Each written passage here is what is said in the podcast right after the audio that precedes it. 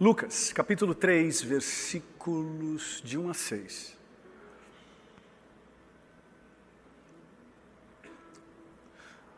A narrativa bíblica, o texto bíblico, o texto sagrado, o Evangelho de Jesus, segundo escreveu Lucas, a gente encontra essas informações. No 15 ano do reinado de Tibério César, quando Pôncio Pilatos era governador da Judéia, Herodes, o tetrarca da Galileia, seu irmão Filipe, tetrarca da Itureia. Para você que deseja nome para colocar no teu filho na tua filha, se prepara, tem muita opção hoje aqui tetrarca da Itureia, e Traconites, e Lisânias, tetrarca de Abilene. Anás e Caifás exerciam o sumo sacerdócio. Foi nesse ano que veio a palavra do Senhor a João, filho de Zacarias, lá no deserto. João percorreu toda a região próxima ao Jordão, pregando um batismo de arrependimento para o perdão dos pecados. Como está escrito no livro das palavras de Isaías, o profeta: Voz do que clama no deserto, preparem o caminho para o Senhor, façam veredas retas para Ele. Essa profecia vale para nós, ok? Todo vale será aterrado, e todas as montanhas e colinas niveladas, as estradas tortuosas serão endireitadas e os caminhos acidentados aplanados, e toda a humanidade verá a salvação de Deus. Toda a humanidade verá a salvação de Deus. Durante o mês de agosto, nós trabalharemos esse tema todos os domingos com vocês. A humanidade verá a salvação de Deus. A humanidade verá. Eu creio nessa profecia. Eu creio naquilo que estamos lendo, que vou pregar e que vamos aplicar em nome de Jesus Cristo. Senhor, muito obrigado por esse texto. Fale conosco, não porque merecemos, mas fale conosco, conosco por graça e misericórdia. Obrigado por aqueles que estão presentes, por aqueles que estão online e também estão presentes, mas presentes online. Obrigado. Fale conosco, não porque merecemos, como eu disse, mas por graça e misericórdia. Todos digam amém. Podeis assentar. Muito obrigado.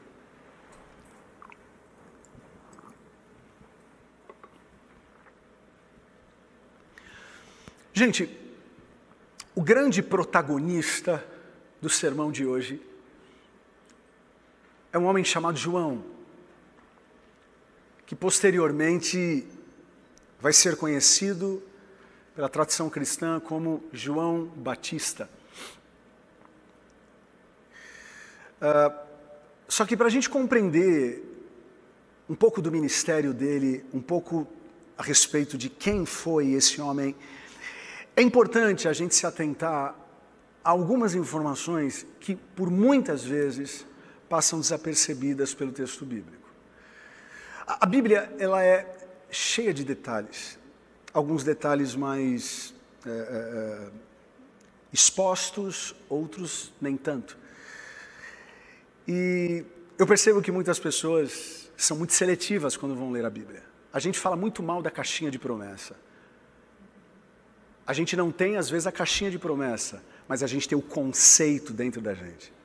Então a gente procura textos que, sabe aquele, aquele restaurante que você sabe que você não vai perder dinheiro, vai comer bem? Então para que eu vou no Salmo 24 se eu tenho 23 que eu já sei que vai me. Entende? E esse é um problema, porque o Salmo 24, ele é tão rico quanto o 23. E nesse texto acontece algo um, um pouco parecido, a respeito das informações importantíssimas. Esse, esse texto é muito importante para a tradição é, cristã, porque é uma espécie de dobradiça. Pastora Vera, saudades da senhora. Te amo em Cristo Jesus. É, é uma espécie de dobradiça da história. E por que eu digo dobradiça? Porque João aqui ele está encerrando o ciclo da antiga aliança e abrindo o ciclo da nova aliança. Não se esqueçam que houve um gap, né? houve um, uh, um hiato de 400 anos onde Deus é, é, é, não foi não foi anunciado de maneira profética. Depois de Malaquias, a história vem dizer que esse gap foi, esse ato foi muito significativo. Não significa que não tiveram homens de Deus, mulheres de Deus nesses 400 anos, muito pelo contrário. Dentre eles, Macabeus, que é uma história muito bonita, Jonas Macabeus, Matatias, enfim, é, para quem deseja saber um pouco do que aconteceu nesses 400 anos, é bem interessante ler a respeito. Então, João Batista ele está nessa dobradiça. Ele está pegando a emenda do Malaquias e fazendo uma conexão com o Novo Testamento.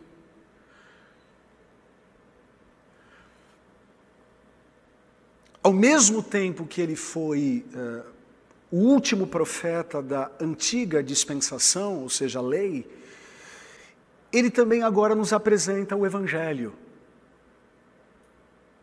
É muito legal a gente pensar a respeito disso, porque João Batista ele vai pregar o Evangelho antes mesmo de Jesus começar a pregar. É muito interessante, né? Muito interessante. E olhem só o tipo de cenário que João Batista é, chegou para ser instrumento de Deus para aquela geração. Hoje a gente vai ler muito a Bíblia, tá? Graças a Deus por isso. Lucas capítulo 3, versículo 1. Se vocês quiserem acompanhar na Bíblia de vocês ou na projeção, tá? Lucas capítulo 3, versículo 1. Olhem só informações que aparentemente parecem informações só históricas, mas que na verdade têm uma profundidade teológica muito grande.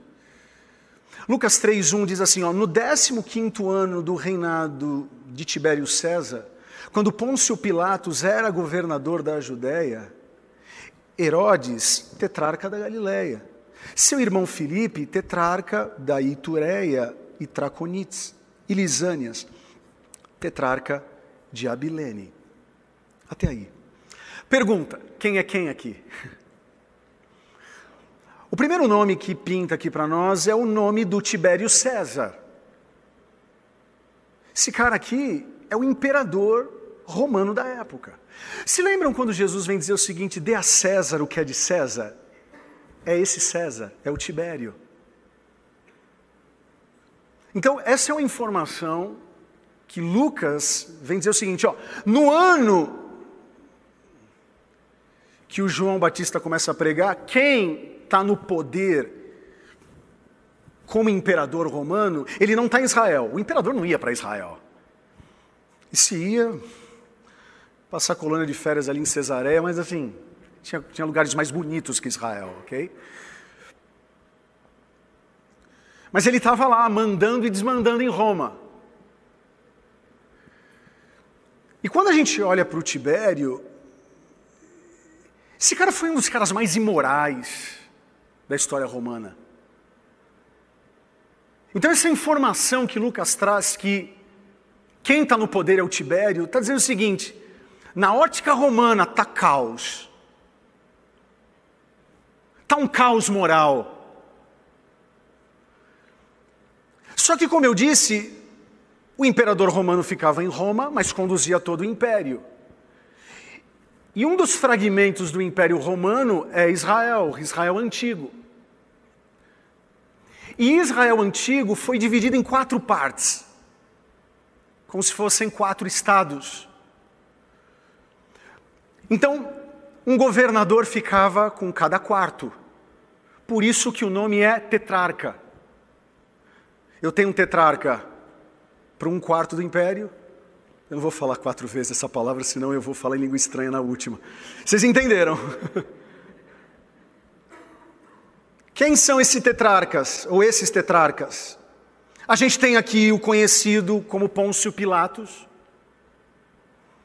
A gente também tem o Herodes, a gente tem o Filipe e a gente também tem o Lisanias ou Lisânias. Se o imperador era um caos moral, esses quatro aqui, se ajuntar um, se ajuntar todos, não dá um. Se eu fosse aqui explicar cada um, eu ia tomar muito tempo. Então eu falei, eu vou escolher um. Herodes. Só para a gente ver o nível moral, político, que a, que a Galileia estava passando por conta da liderança desses caras. Primeiro que Herodes era louco. Louco. Se fosse desse tempo, estaria na torcida do Corinthians, você pode ter certeza. Esse cara aqui era louco. Só para vocês terem uma noção, ele casou-se dez vezes. Mas não é assim, ele casou, aí ele se separou. Não, ele casava com uma, não gostei de você, mata. Então ele foi matando. A décima era Mariana. Mariana era a amada dele. Só que um dia ele acorda ele fala assim: Mariana, eu não sei não, mas eu estou achando que os teus irmãos querem o meu poder. Eu vou matar eles. Herodes acorda um dia e mata toda a família de Mariana. Um outro dia ele acorda e fala assim: Mariana, eu acho que você é que vai tomar meu poder. Mata Mariana. Eles tinham filhos. Herodes olha para os filhos e diz: Eu acho que vocês querem o meu trono. Mata os filhos. Esse é o Herodes.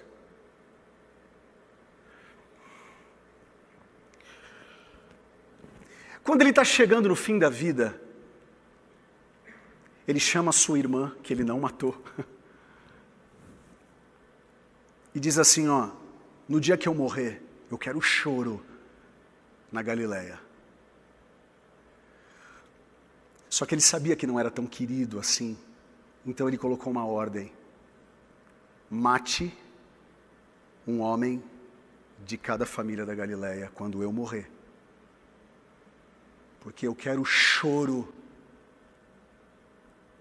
nesse, nessa é, uma quarta parte do império. Ou do grande Israel. E é isso que acontece. Ele morre e os seus capangas eles fazem exatamente o que ele pediu.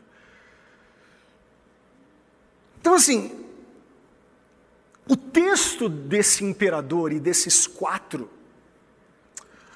os nomes desse imperador e desses quatro, ele, eles não estão aí porque Lucas achou bonitinho. Na verdade, é para mostrar o caos moral que havia na política. Acompanhe comigo agora Lucas 3, versículo 2. Eu estou na sequência. Olha outra informação que vem. Anás e Caifás exerciam o sumo sacerdócio. Gente, não precisa ser tão inteligente para compreender que só havia um sumo sacerdote. Pela lei de Moisés, você não tem dois sumos sacerdotes, você tem um. Mas o Lucas, ele é detalhista, ele vem dizer o seguinte: havia dois. Ou seja, tem bagunça também na religião. Aí você pergunta, Rodrigo, por que os dois são citados? Respondo. Anás era o, era o sumo sacerdote do povo, era o que a galera gostava, era o que a torcida gostava. O Caifás era o de fato e de direito. Tanto é verdade que, caminhando um pouco para frente na narrativa, quando Jesus é interrogado quando foi preso, quem interrogou Jesus não foi Caifás, foi Anás, foi o sacerdote que o povo gostava. Mas quem manda Jesus para Roma, para as mãos dos romanos, para ele ser morto na cruz, foi o Caifás. Então, assim, Lucas também não está citando o Anás e o Caifás, sogro e genro. Imaginem a salada que era. Lucas não está citando esses caras, tanto os políticos quanto, quanto os religiosos à toa, não. Mas é no meio desse cenário, louvado seja Deus, que a Bíblia vem dizer o seguinte: Lucas capítulo 3, versículo 2, parte B. Nesse ano que estava um caos na política, nesse ano que estava um caos na religião, nesse ano veio a palavra do Senhor a João Batista, filho de Zacarias, não no palácio, não dentro do templo, mas no deserto. E deixa eu abrir um parênteses aqui. Por pior que seja o cenário político, de um país, por pior que seja o cenário religioso de um país, ei, quando Deus deseja entrar na história, não há imperador, não há governadores, não há prefeitos. Muitas vezes Deus usa rotas das marginais, Ele não usa o miolo, porque no miolo sempre tem caos, oligarquias horríveis, mas mesmo na periferia, como em João no deserto, Deus não deixa de ser Deus. Ele ainda continua no controle de todas as coisas. Por pior que fosse o cenário, Deus usou o João Batista para virar a mesa e trazer um reavivamento espiritual.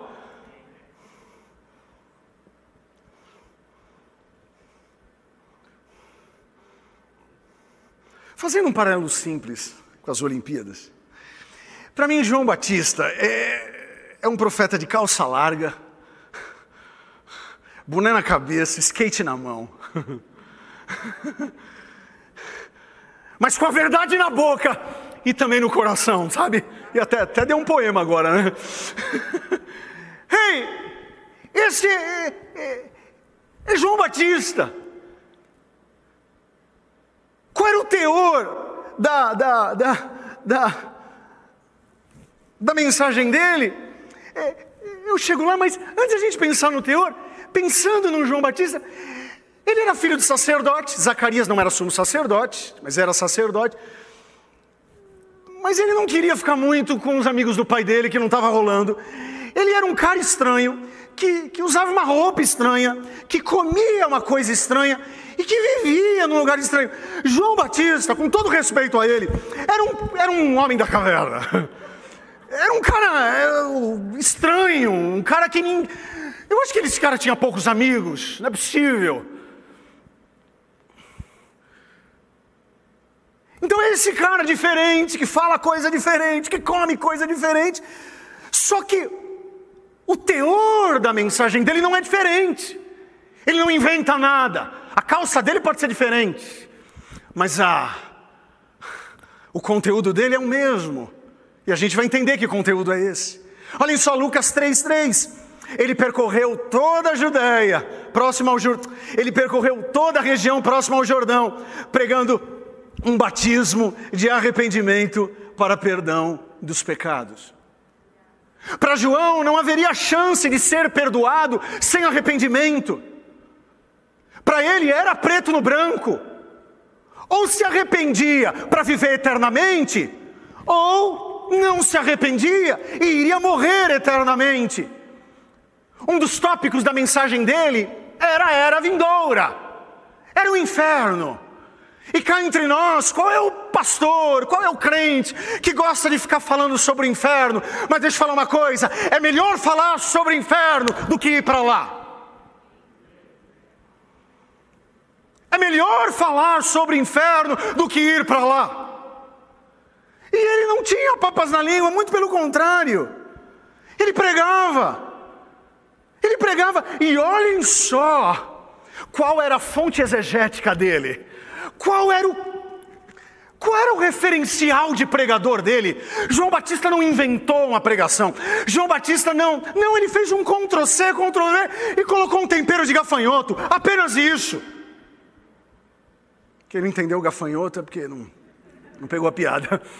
Olhem só, como está escrito: Lucas 4, 6, como está escrito no livro das palavras de Isaías. O profeta, voz do que clama no deserto, preparem o caminho para o Senhor, façam veredas para Ele, todo vale, todo vale será aterrado, e todas as montanhas e colinas niveladas. As estradas tortuosas serão endireitadas e os caminhos acidentados aplanados, e toda a humanidade verá a salvação de Deus. Olha que coisa linda! João não está inventando uma mensagem, ele está pregando Isaías. E é muito interessante porque ele se apresenta, Júnior, como uma espécie de é, engenheiro de trânsito. E ele usava essa figura de linguagem, porque assim faziam os grandes imperadores.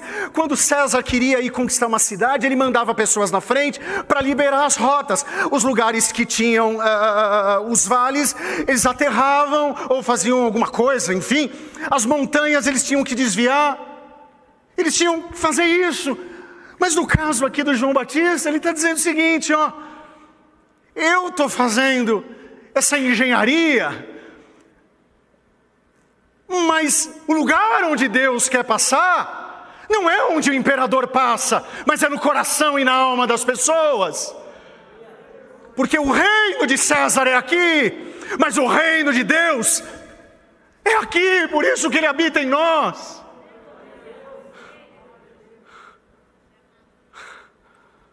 Para Isaías e João, a estrada de Deus é o nosso coração. Tanto é verdade que eles vêm falar do estado do nosso coração também na figura de linguagem, vales, montes, caminhos tortos, caminhos escabrosos. O que seria um vale num coração humano? É um coração cheio de depressões, um coração cheio de buracos, um coração cheio de crateras. Mas João está dizendo o seguinte: se vocês se arrependerem de verdade, o Evangelho pode criar uma ponte para vocês. Seria o que seria um, um, monte no coração humano? Um coração cheio de soberba, um coração cheio de orgulho, um coração cheio de justiça própria. João estava dizendo o seguinte: se vocês se arrependerem de verdade, o evangelho pode ser um trator que derruba tudo isso. O que seria um caminho torto no coração humano é um coração cheio de vida dupla, cheio de hipocrisia, cheio de duas caras. Mas o João Batista está falando o seguinte: se vocês se arrependerem, o que vocês são na igreja, vocês vão ser na casa, o que vocês são em casa, vocês vão ser na empresa. E o que seria um caminho escabroso no coração humano é uma rota fora do lugar, que não vai dar em lugar algum. João estava dizendo: ei, se vocês se arrependerem de verdade, o Evangelho pode sim colocar a vida de vocês na rota certa. Deixa eu falar uma coisa, gente: o Evangelho não faz de ninguém uma pessoa melhor. Tirem essa ideia da cabeça, que aquele que é quase é legalzinho, aí ele vai aceitar Jesus, ele vai ficar melhorzinho. Esquece isso. O Evangelho não deixa ninguém melhorzinho. O Evangelho tem o poder de ressuscitar quem está morto nós não valemos nada, todos nós fomos destituídos da graça de Deus, mas onde abundou Adão, superabundou aquele que João Batista pregava, importa que ele cresça e que eu diminua, ele é, eu nada sou.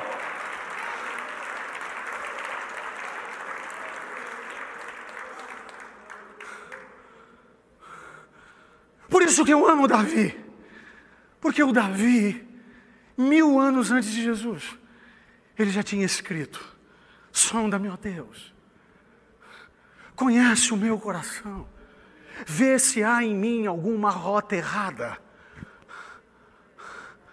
e guia-me por caminho. Isso é muito, isso é muito cristocêntrico, isso é muito messiânico. O mesmo Davi vem dizer: ah, Deus não fica feliz com bois, carneiros sendo, sendo, sendo mortos. Não, Ele quer um coração. Isso é muito doido, gente. Você pensa, a gente pensar nessa teologia de João Batista para cá é uma coisa, nessa dobradiça para cá. Agora, Davi. Ah, que lindo isso, gente. Ei, precisamos nos arrepender. Aquele que fala palavrão tem que parar. Aquele que está dando. Não dá mais cheque sem fundo, ninguém dá mais cheque, né? O que, que eu vou falar? Aquele que dá pix sem fundo. Ei, ei, ei, ei, ei, pelo amor de Deus. Ei, faça um. A palavra sondar no hebraico é revirar. Acho que a gente tem que ter essa humildade, Ito. Deus, revire o meu coração. Vê se tem algum vale que está precisando ser aterrado. Mas também vê se tem algum monte que está precisando passar trator. Mas também vê algum caminho que está, não vai me levar em lugar algum. Em nome de Jesus. A gente precisa se arrepender, porque o inferno existe. Eu prefiro pregar sobre o inferno do que ver vocês lá. Eu prefiro pregar sobre o inferno do que me ver lá. Não é politicamente correto, principalmente na volta de vocês para cá. Eu não poderia ser uma outra pregação, mas vocês estão aguentando, sim ou não? Porque eu não estou inventando. Se vocês estão bravos comigo, estão errados.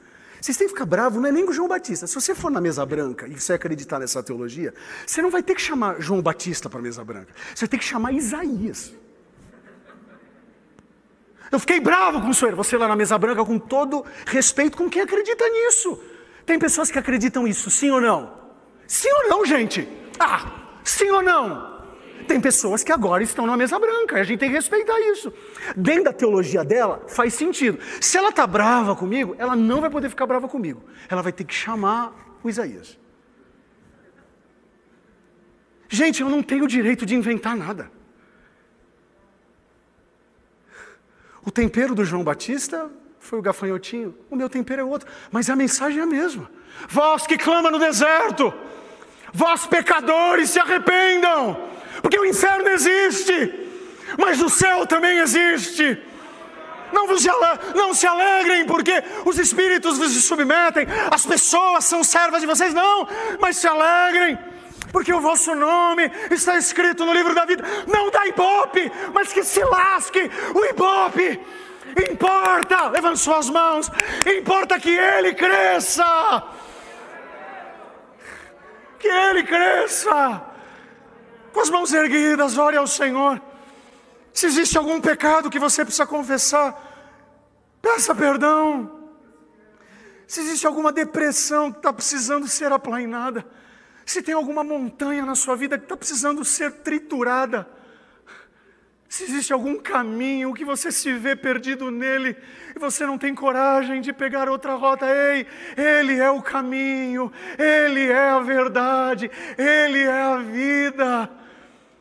Esse, essa é a pregação, a pregação que Jesus é o Senhor, a pregação que Ele vai voltar, a pregação que o inferno existe sim, mas a pregação que existe o céu, e sem arrependimento, sem santidade, ninguém verá o Senhor.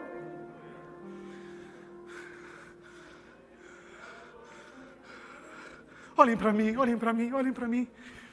Eu poderia pregar esse texto mais alguns domingos, mas olhem só. Chegaram, chegaram para Jesus e falaram. Os fariseus, né? Tinham multidões. O texto fala que são multidões. Quem estava lá? Depois vocês conferem. Depois vocês conferem na Bíblia. Estavam lá os os religiosos.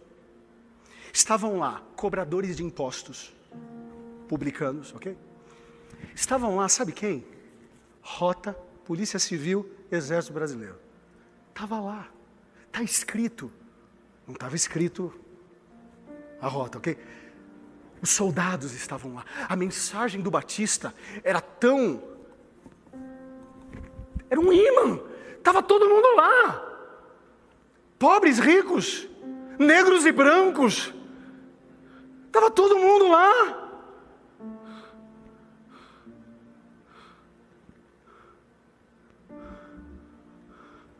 Para os religiosos, Jesus dizia o seguinte: ei, raça de víboras. Toma essa. O que vocês estão fazendo aqui? Mas quando os publicanos falaram, ok. Que eu tenho que fazer, João, para nascer de novo? O exército chegou. João, o que a gente precisa fazer? Para os publicanos, ele, ele disse o seguinte: não cobre impostos mais do que deve. E vocês do exército, pega leve. Pega leve. Façam a função de vocês, mas não, não, não, não, não, não, não vá além. Se tem algum militar aqui, polícia civil, polícia militar. Ei, deixa eu falar uma coisa. Sossegue na tua profissão. Deus pode te usar na profissão. Em nenhum momento Jesus condenou o exercício do militarismo. Mas ele disse: seja honesto lá. Assim como o empresário precisa ser honesto. Assim como o vendedor precisa ser honesto. Gente, o Evangelho é muito mais forte do que a gente imagina. Ele cura a nossa integralidade. Então eu termino esse, essa parte desse sermão dizendo: sem arrependimento, sem arrependimento não dá. Você não veio aqui para melhorar. Você veio aqui para nascer de novo. Eu sei que eu já pedi para vocês levantarem as mãos, sabe? Mas estava com tanta saudade de vocês, vou mandar dez mil vezes agora, só de raiva. Levante suas mãos aos céus. E por favor, mais uma vez, eu não sei se você é publicano, eu não sei se você é, fez um pix que não devia hoje, com as mãos erguidas. Eu não sei se você abusou na tua profissão. Eu não sei, eu não sei. Se você não fez nada de errado, desculpa, você não é para estar tá aqui. É, alguma coisa aconteceu, você já era para ter subido. Mas se você precisa confessar um pecado hoje, vai lá, aproveita que você está de máscara, ninguém consegue te ouvir mesmo. Agora é a tua hora. Porque pecados confessados são pecados perdoados. Não no nome de Herodes, Pôncio Pilatos, Filipe, Lisânias. Não, é no nome de Jesus. É no nome de Jesus. Ele é o nosso Senhor. Ele é o nosso Salvador. Se você pode, se coloque de pé. E aplauda aquele que te perdoou. Jesus Cristo. Existe um reino em nosso meio. Olhem essa canção. Que os corações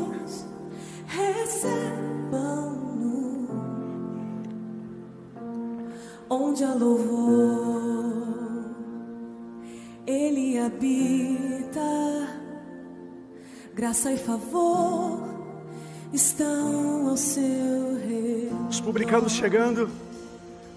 Todo fardo nós deixamos diante dele. O exército chegando para ele.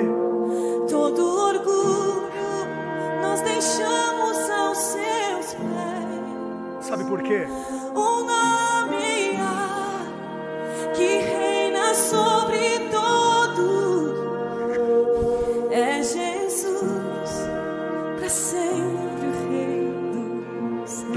Voar.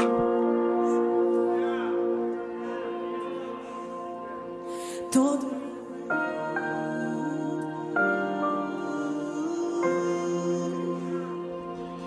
todo louvor Seja quem? seja o poder digno é o que venceu na cruz morreu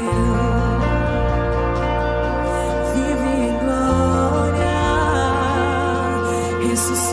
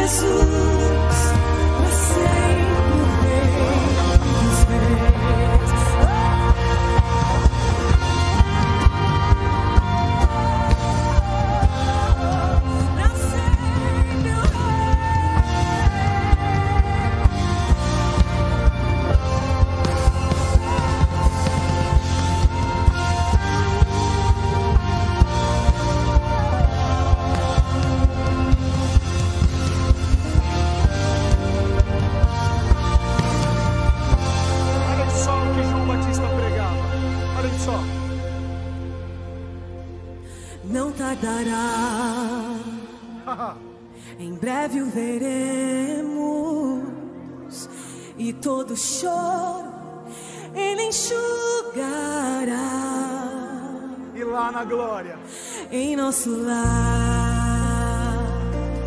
Guerras não haverá.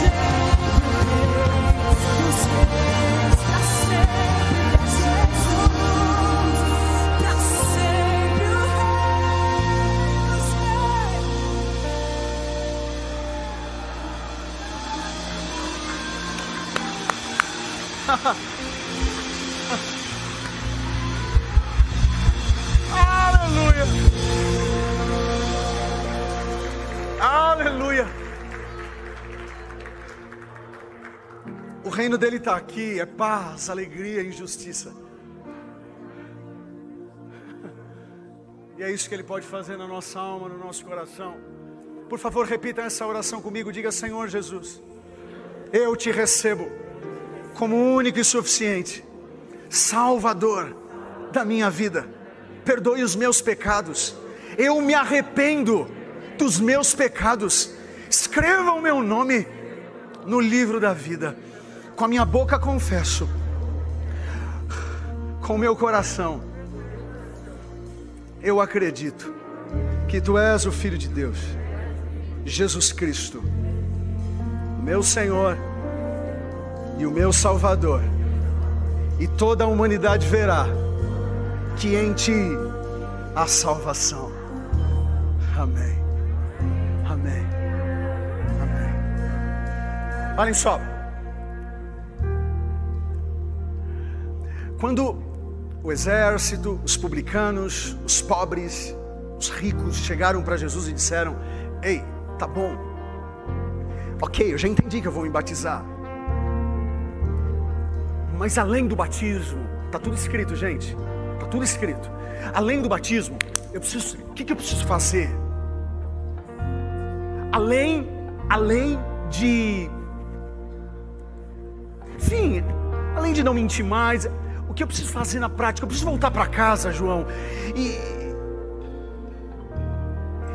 João olha, olha para eles e diz: entenderam? Porque para João, arrependimento com a garganta é o passo um. Mas se não houver frutos de arrependimento, o pacote não fecha. Olhem só.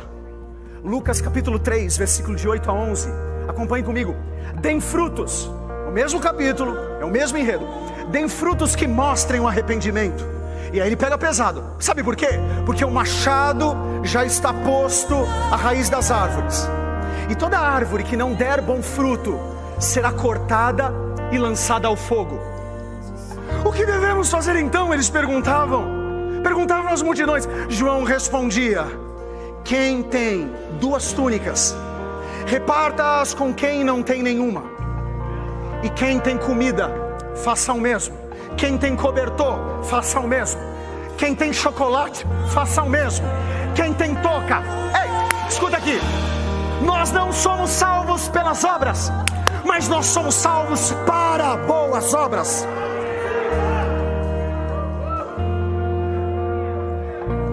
É nesse espírito eu consigo interpretar João, que generosidade não é um substituto do arrependimento, mas é uma evidência dele.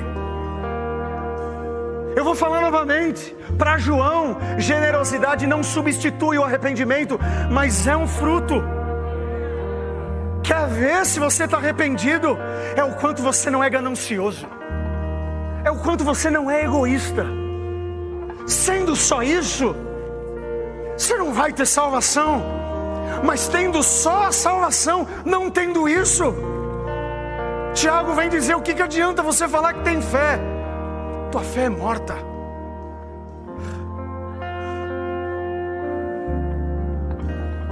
Uma das melhores formas de mostrarmos ao mundo que somos diferentes e influentes é a partir do momento que a gente reparte aquilo que Ele tem nos dado.